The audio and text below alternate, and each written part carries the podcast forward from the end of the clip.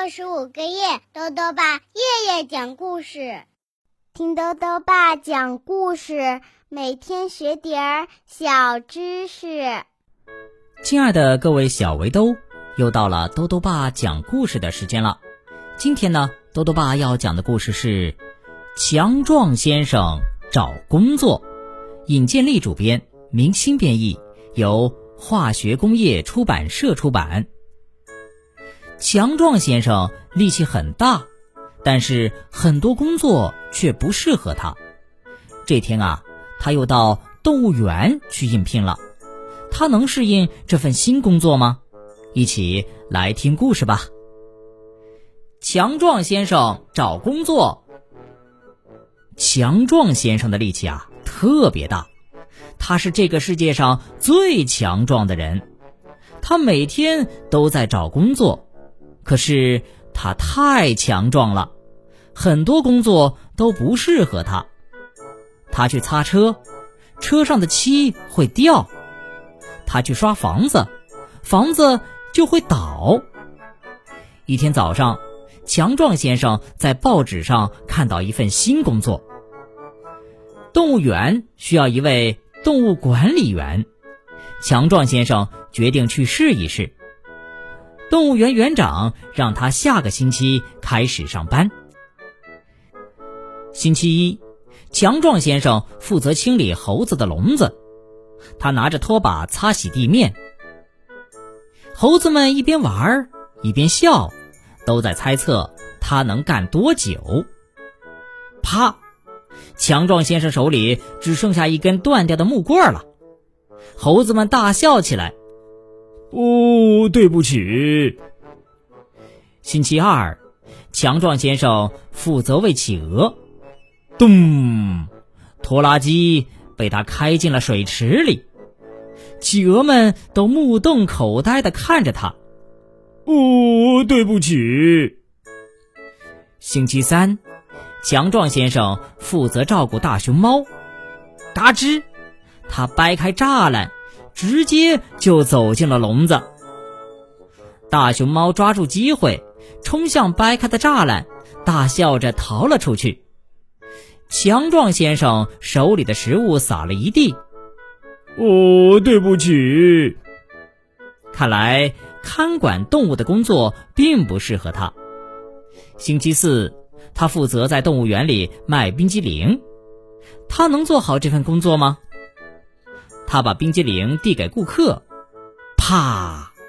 冰激凌糊了顾客一脸。哦，对不起。星期五，强壮先生负责洗碗，哗啦！水池里一大半的盘子、杯子和碗都碎了。哦，我什么事儿都做不好。强壮先生难过的说。他还能在动物园里继续工作吗？星期六，强壮先生得到了一个新任务，那就是把象宝宝抬进浴缸。这次呀，他的强壮能派上用场了。和所有宝宝一样，象宝宝也喜欢洗澡。谢谢你，强壮先生，我喜欢在浴缸里玩橡皮鸭。象宝宝说：“强壮先生这次完美的完成了任务，动物园园长非常高兴。他说：‘啊，这份工作非常适合你。’强壮先生每个星期六都来给象宝宝洗澡，象爸爸和象妈妈会带着其他宝宝一起过来。小朋友，你也想一起来洗个澡吗？”好了，小围兜，今天的故事到这里啊就讲完了。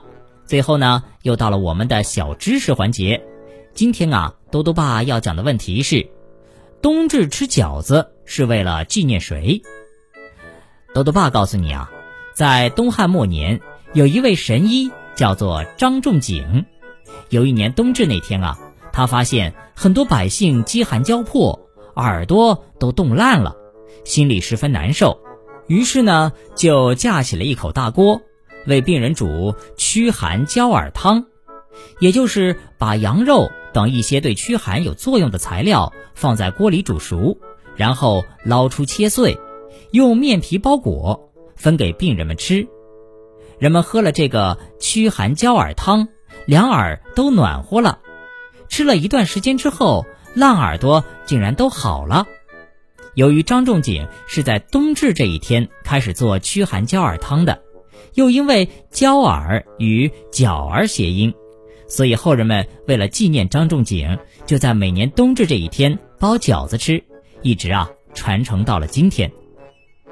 豆豆爸还想问问小围兜，你觉得强壮先生在动物园里还适合做什么工作呢？如果想要告诉豆豆爸，就到微信里来留言吧。要记得兜兜爸的公众号哦，查询“兜兜爸讲故事”这六个字就能找到了。好了，我们明天再见。